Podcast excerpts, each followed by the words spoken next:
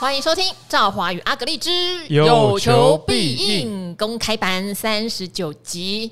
哇！我最近又收到一个令我震撼的消息，不是今天很多股票涨停板 啊！我相信今天很多葛粉应该是很开心的。对对，金城涨停，三阳涨停。对，哇！就是阿格丽，等一下会来聊一下 ETF，因为我们做的方法叫做自主 ETF 嘛，哈，自主 ETF 你分散了风险，可以享受隔一段时间就有人涨停的快乐哈。嗯、那有人在跌，你也不用太害怕。对，但是如果你的资金不够自主 ETF，事实上买 ETF 也没有什么。问题啦，那我说什么震撼？是我有一位外商投信的副总好同学哦，他听到一定知道我在讲他，他竟然传了一个阿格丽跟他太太的那一个已经经典诈骗的哦，这不知道多少人都知道那是诈骗的讯息给我说，这个应该是真的吧？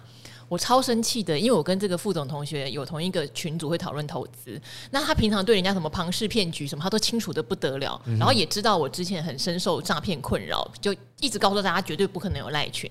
他竟然还跑去加这个假阿格力的赖群，我说为什么？我讲这么久，而且最可怕的是，他有 follow 阿格力有蓝勾勾的粉丝团，阿格力大概每一个礼拜都会 po 一个诈骗、诈骗、诈骗这样。我说你都没有看到吗？他说哦，虽然是有看到啦，可是就觉得很真呢，而且会觉得好不容易阿格力之前都没有赖群，现在成立一个新的，我要来给他捧场。好，阿格力本人表示。表示真的很烦呐！我最近开始粉丝如果私讯问我说这个是不是诈骗，我已经不是用诶劝导的温和的方式，我直接把他骂爆。我说烦死了你们这些人！而且他会说这一看就是骗白痴的。对对，我说这一看就变白痴的，你你们怎么会天真到觉得说入群就可以赚钱？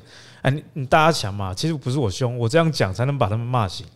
哦，因为其实我不怕被讨厌，我觉得我们射手座是这样，射手座是不会怕被讨厌的，除非他很 care 这个人讨不讨厌他啦。大多数的情况下是想干嘛就干嘛。哦，那我我其实也不是那么的随性，我只是觉得说，如果他因此讨厌我，我也没关系。但是如果能让他以后呃不要再被骗，对我来说这算是功德一件啊。我在做我觉得有意义的事情，因为为什么我会骂这些人呢？因为其实。我不在乎他们会不会因此变成不是我的粉丝，或者是不 follow 我。哦，因为我觉得我在讲投资的过程，或者在网络上经营任何的事物啊，呃，讲比较那个自以为叫佛度有缘人呐，哦啊，大家合着来，不合着去嘛，哦，不需要好像是为了做生意这样子，但是呢，诶，我还是会愿意回，是因为我觉得能救一个是一个。那我觉得这个外商副总被骗呢，也是那一张照片，为什么各大诈骗集团都在用的原因？因为是用我跟我的太太，他可能第一时间看到就会被爱情冲昏了头，被我太太的美貌那个搞搞搞晕这个思考，忽略这可能是诈骗啊。好，因为我是真的吃惊，而且就像阿格丽讲的，我回的话超级直的，我就有点回说你是有什么毛病？我说人家每个每个月都一直 po po 到已经抓狂了，然后我说诈骗烦，我们被问到更烦。你竟然还是我熟人，而且重点还是德高望重的，对，还是金融界的副总级人物哈。好，他说可以用他的例子做宣导，我就不客气喽。谢谢谢谢谢谢副总。好，然后而且副总就立刻转话题，因为被我骂了嘛，转话题就说最近有个澳丰基金倒闭，也是一个吸金哈，好像说十几年来在台湾吸金上千亿的庞氏骗局，上千亿，不确定是不是纯庞氏骗局，但是他有两个诉求，我觉得各位听众朋友也要留意第一个哈，以后遇到类似，因为他现在倒了，就政府都在查了哈，大家都知道是骗局了。两个，他两个事情，第一个他就跟你说，这件这个东西只卖给有钱人，十万美元你才能来买哈，你一般的嗯没钱的不要来哦。就像那个女生如果要骗有钱人的钱，哎，其实我对名牌一点兴趣都没有，要送我我只收这个爱马仕，设立一个门槛。对，他先设立一个门槛，那那些达官显贵就会觉得这件事情可不是什么一些小白那。些小小没没钱的老百姓可以做的哈，那第二个呢，他们就会跟你讲保证收益啦，八到十趴，但是买的东西都是你台湾没看过的商品哦，台湾没有卖不代表它不厉害，厉害都在海外啦，都被我们台湾政府挡住了。你跟我买，我帮你，就是因为你是有钱人，有特别的 service，自以为自己哎对有特权啊，哦、对，然后就这两个嘛。那但是刚刚那个外商投信的副总一听到就立刻说这个有可能庞氏骗局，就跟同学讲。我就跟你说，他是被我太太的美丽冲昏了头。好，那据说啦，哈，就是真的有不少有钱人是真的被骗，甚至赵华身边也听到可能有同学被骗。对，那这边的话，大家千万要记得，不管怎么样，他告诉你保证八到十趴，比一般的老老实实投资基金 ETF 高非常的多哈，请大家就要格外留意，尤其它不是在台湾可以买得到的商品，好、嗯，是透过这些呃财富管理公司帮你引进一些境外的商品，你你血本无归找谁呢？就像我最近想要买一个红酒柜，就有人跟我说一定要找台湾可以帮你保固的。如果你从海外买进来，台湾没有人会修这台红酒柜，那你就很麻烦。对啊，对啊。对我觉得在投资，其实不要被骗的原则很简单啊，就相信天下没有白吃的午餐，这样就好。嗯。不啊、呃，不管是白吃白白的吃，还是智障的那个 idiot 白吃，好，你就不会被骗了。那第二个就是说，呃，不要迷信神话。哎，我觉得这群有钱人被骗，其实你说他们蠢吗？他们呃，这个没有知识吗？其实都不是。可是呢，他们其实内心深处还是有迷信所谓的武林秘籍这一块。哦，我觉得只要在投资上不要去迷信这些事情了，自然不会不会被骗的。像我个人呢，我是觉得是我是绝对不会被骗的那一种，因为只要人家跟我讲什么好康，我第一个时间我都是怀疑。而不是想了解，或者是好奇哦。那你有怀疑的呃，这个优点就是说，你能提出很多的疑问。那这些疑问呢，谎言啊是没有办法一一满足的。例如说，海外型商品，直接就先问嘛，这是不是金管会所合可的？因为如果是金管会合可的，它在国内你投资它，它倒闭，那可能还有一些法律措施，或者是说强制执行扣押这个公司的财产。哦，你可能拿不回全部的本金啊，但不无小补嘛。哦，那像这种公金管会原本就没有核准的，你要找政府帮忙，坦白讲啊，政府也是两手一摊，真的是没什么办法，查也查不出什么东西啊。哦，那最重要的就是说，呃，相信我跟赵华这种哈，我们这种是哪一种？我跟你讲，是不负责任的这一种，不负责任的往往才是真的。哦，就是表面 我们没有跟你保证什么事情，一开始就跟你说，哎。这不是买卖建议哦，你听一听啊，大家要自己做研究哦。没有一定的事情哦，如果有一定的事情，我跟赵华也不用经营 Podcast 的哦。哦，这种反而是真的了。哦，就像你如果去跟一些人买东西，你为什么会特定跟一些老板喜欢跟他高官？因为他会跟你说实话嘛，跟你分析产品的优缺点嘛。所以我觉得在投资上啊，只要愿意跟你讲缺点的，或者是说一开始就跟你明讲，不保证怎么样。哦，往往啊，这个是真的几率比较高啦。而且会跟大家分享的是一些方法跟观念哈。有的方法就是慢，但是比较容易达成；有的方法也许就是很冲，可是对于一般人来说是无法达成。都会老老实实跟你说是这个样子哈，不会一直吹嘘说哦，今天三阳跟金城涨停板啊，那个只是臭屁，讲自己爽的，但是还是会跟投资人讲说。哎，为什么当初是怎么样看这些公司的？那相信大家听我跟赵华很久了，或者是说有看理财达人秀，进而认识赵华，或者是进而认识我的，都会发现，哎，其实回顾过去啊，准确率其实是比较高的。但是呢，还是要先讲。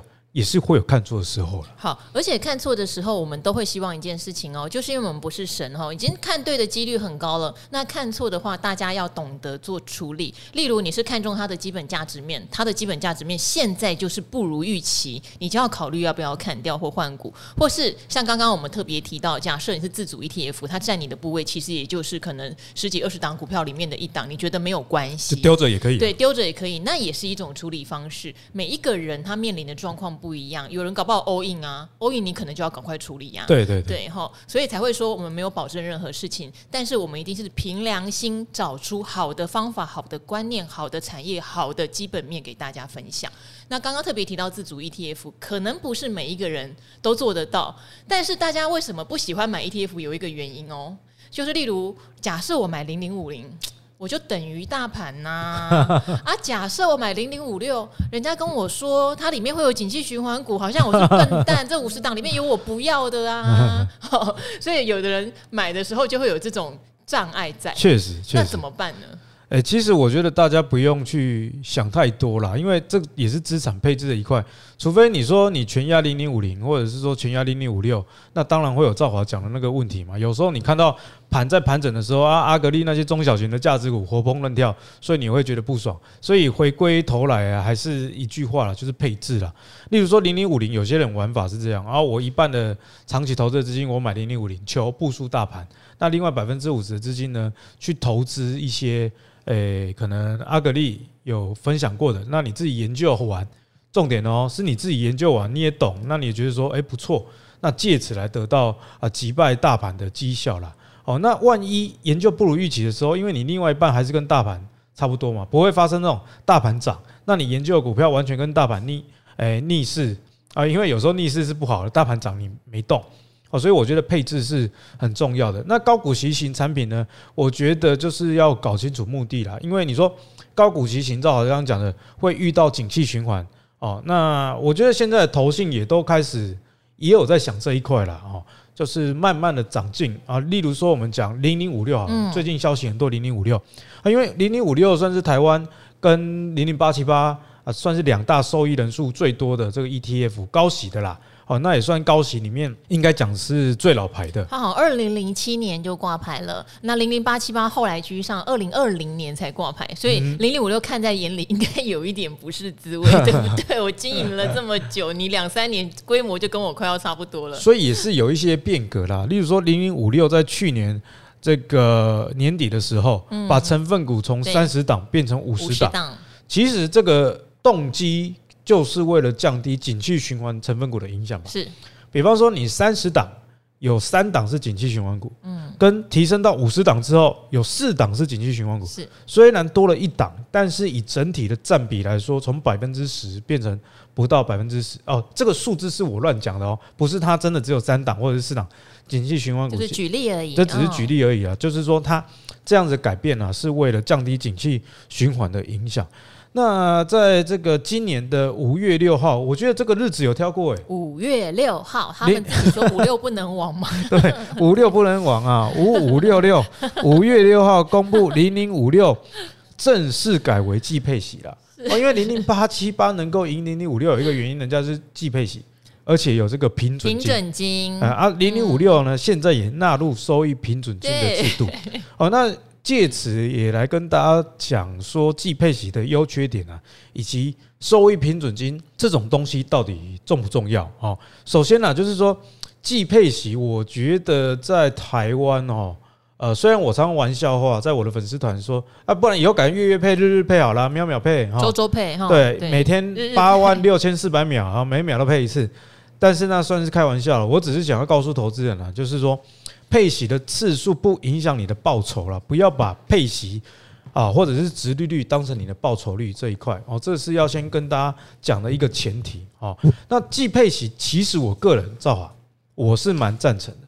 为什么？哦，我知道，我知道。啊，你说，我抢答一下好了。抢答，因为你这个人你是鼓励大户，你要交二代健保，对不对？对对对。好，所以你希望可以。分散一下，你就不会超过那个单笔股利两万块。可是你怎样都会超过哦。哎，我我我是抱着这个名啊关怀这个天下的这个心情来去讲这件事的。我股利确实省不掉啊。我要散股利的话，只能开投资公司的等级了。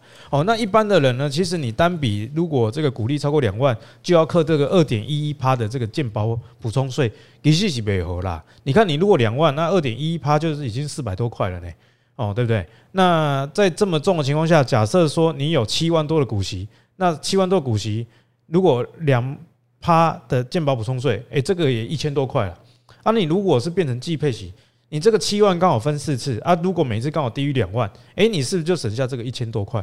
哦，所以呢，有些人如果在那边炒的，诶，说到这个，我也要顺便骂一下投资人啊，要把格局放大一点。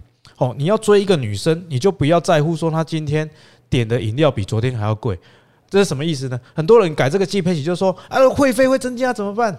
好像我那边那边还息啊，还是有解法，会非常十块，是不是？对对对，好像跟保管银行同一间银行，你就可以省这个钱。对，但是我觉得说，累，我都要帮人家看。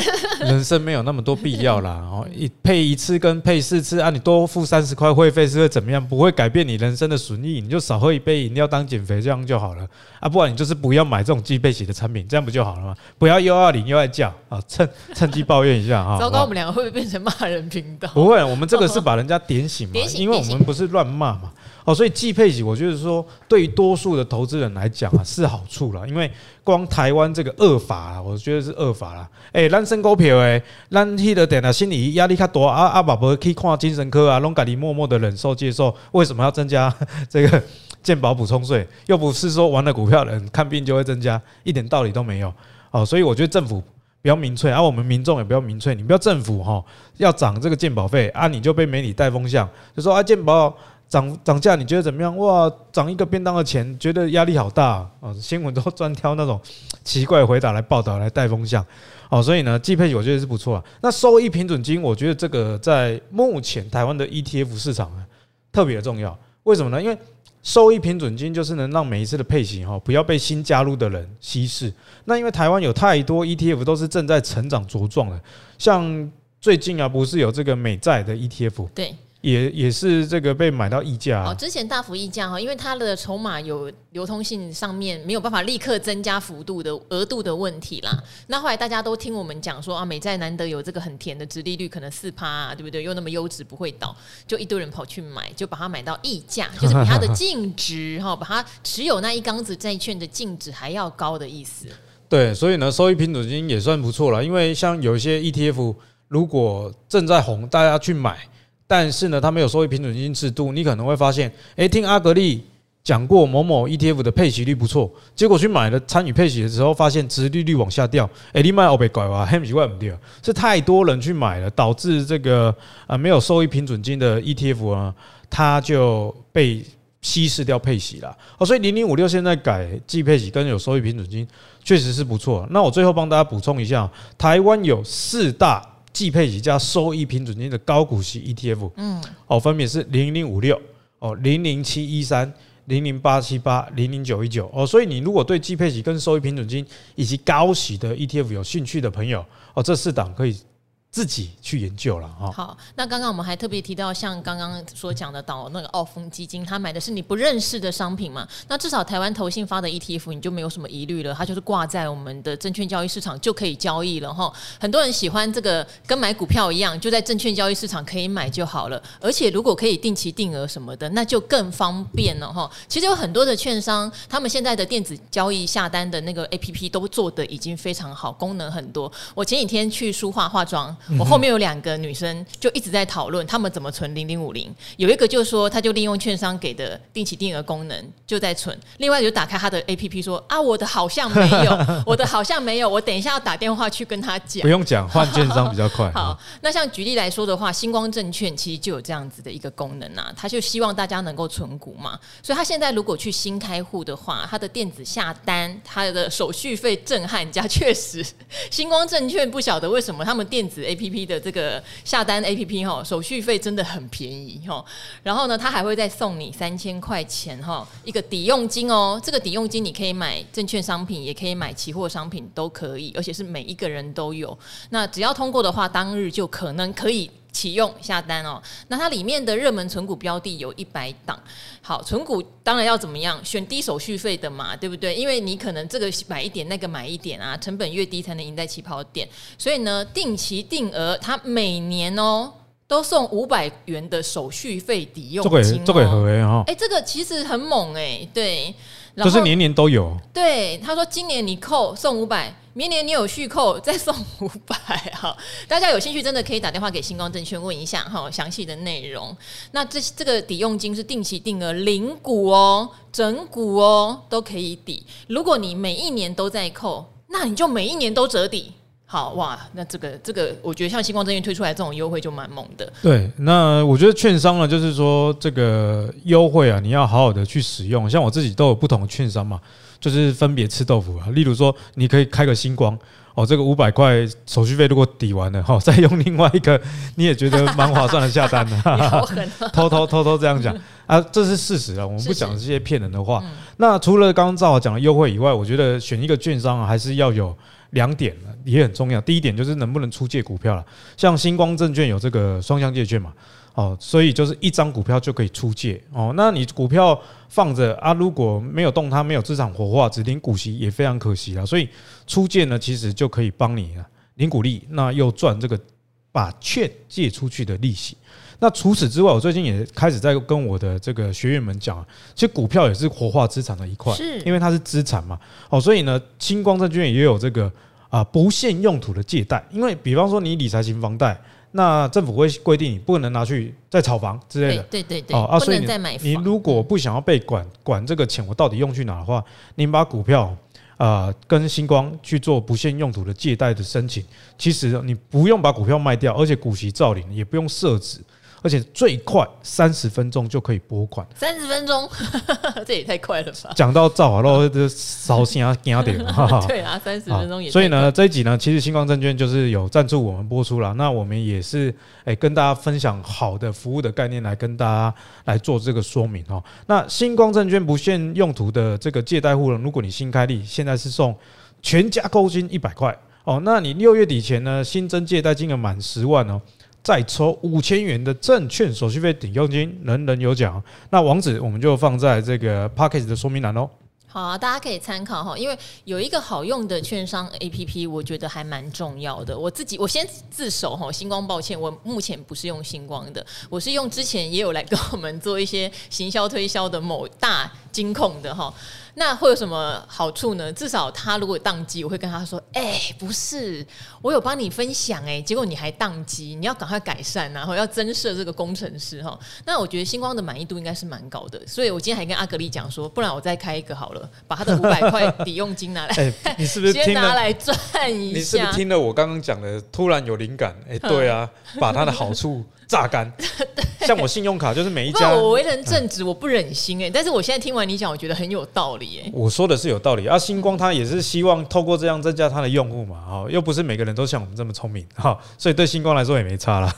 好，所以大家可以去评量一下哈。哎，说真的耶，我常常听到有同事在跟我讲说，他用的那一家券商 APP 就是没有某个功能哈，没有没有某个功能，当你想用的时候，真的还蛮麻烦的，因为你就要重新开户，所以功能的齐全很重要，可以降。降低你的成本当然也很重要。好，那你刚刚讲了有四种四大，就是季配息型的高息 ETF 嘛？对。那我要不要直接就扣零零五零就好了嘞？我不一定要高息啊。哎，其实赵华问到一个重点哦，假设啦，你是本金不大，本金不大，为什么不要买高息 ETF？啊你啊你没有本金，你哪来的配息足够的量啊？哦，所以这是一点。第二呢，就是说你也没有很缺现金流，比方说啊，你虽然本金够大。但是呢，你每个月都有很多的本金，那你要这个配息干嘛？因为你这个本金够大，代表你收入高，收入高配息给你，你要扣二代健保普通税，那又要缴这个呃税金给政府。因为股利九十四万以下可抵扣税额只有八点五八，那假设你是这种呃二十趴以上税率集聚的人去领鼓励，你还要倒贴，而又不一定这个填权息哦。所以呢，我的建议是啦。大部分人其实比较适合买指数型的就好了，嗯，例如说像零零五零哦，元大台湾五十，或者是零零六二零八这个富邦的台五十，对，哦，买这种呢，其实你可以自己去抓一下回测，在我们之前的 podcast 也有讲过，那我今天就是重点讲一下就好。你买高息的 ETF 啦，哦，除了少数的高息 ETF 以外，大部分高息 ETF 你累计下来报酬每一年年化。大概就是你领的股息啦，哦，所以呢，你这真的只领到股息而已。可是呢，如果你是投资台湾五十，哦，你真的是长期投资的话，这个年化报酬率会比高息的 ETF 多出非常的多，哦，所以呢，就诶给大家这样的财商的提升啊。如果本金不够多，你也不是退休族，需要一个钱啊放在高息 ETF 领股息当成生活费，哦，再加上你如果是高收入族的话。哦，那高息的 ETF 我觉得比较不适合，指数型的 ETF 会比较适合，不管你是要定期定额或者是单笔买进等等哦。好，哎、欸，那我再多问一个哦，哈，我们也问一下，有的 ETF 它会号称诉求是改良版的零零五零，智慧型的零零五零，或是聪明版，这种呢？这种会不会真的可以有效的把零六五零只跟大盘这件事情有做改善呢？坦白讲啦，这种东西过去的回撤资料跟你说是 OK 的，但是未来不知道哦，因为时空背景一直在变。例如说，啊、呃，有些投信回撤的期间呢，我这边不是讲中信的坏话哦，大家要记得，因为中信也是。没关系，我等下来补讲另外一个，大家就不会觉得只讲中信坏话。我不是讲中信坏话，我是讲事实啦。因为有时候投信在任何投信不是只讲中信，包含元大各大投信都一样，他给你的回撤资料一定是比大盘还要好的。但是你注意注意看呢、啊，它有一个多少年到多少年之间。所以那个可能是挑过的期间啊，那我觉得这无可厚非啊，人家也没有骗你嘛，只是时间他挑过，你自己要会判断。好，那再加上以前的这个时空背景、总经背景跟现在都不一样，所以我只能说不一定会比原型的零零五零强，但是有可能，不过需要时间来验证。好，我这边小补充一个，是有一些会号称有加入动能因子，对不对？那它的方法通常很简单，就是例如它里面有好几个产业，里面现在有哪一些类股可能突然在涨了，他评估以后觉得这个类股 OK，就会在下一次换股的时候把它换进来。那我同事就有跑来问我说，这样子不就是可以比较有效的创造绩效吗？我说你要看那一年是什么年啊？对，对我说如果那一年是一路往上涨的大多头，像二零二一年，你看到富邦有一档中小的动能，它不是强到爆炸，比主动型基金还厉害。报酬率一年超过百分之五十，对，就是很厉害。那可是如果你今天遇到的，不要说空头喽，可能只是盘整。那因为 ETF 还是有，你要一季换，顶多一季换就已经很很快了哈。有人是半年换，等你要换的时候，它会不会这个涨势已经差不多了？我涨了一季了，结果你把我选进来，哎，不好意思哦，今年其实是一个比较震荡盘。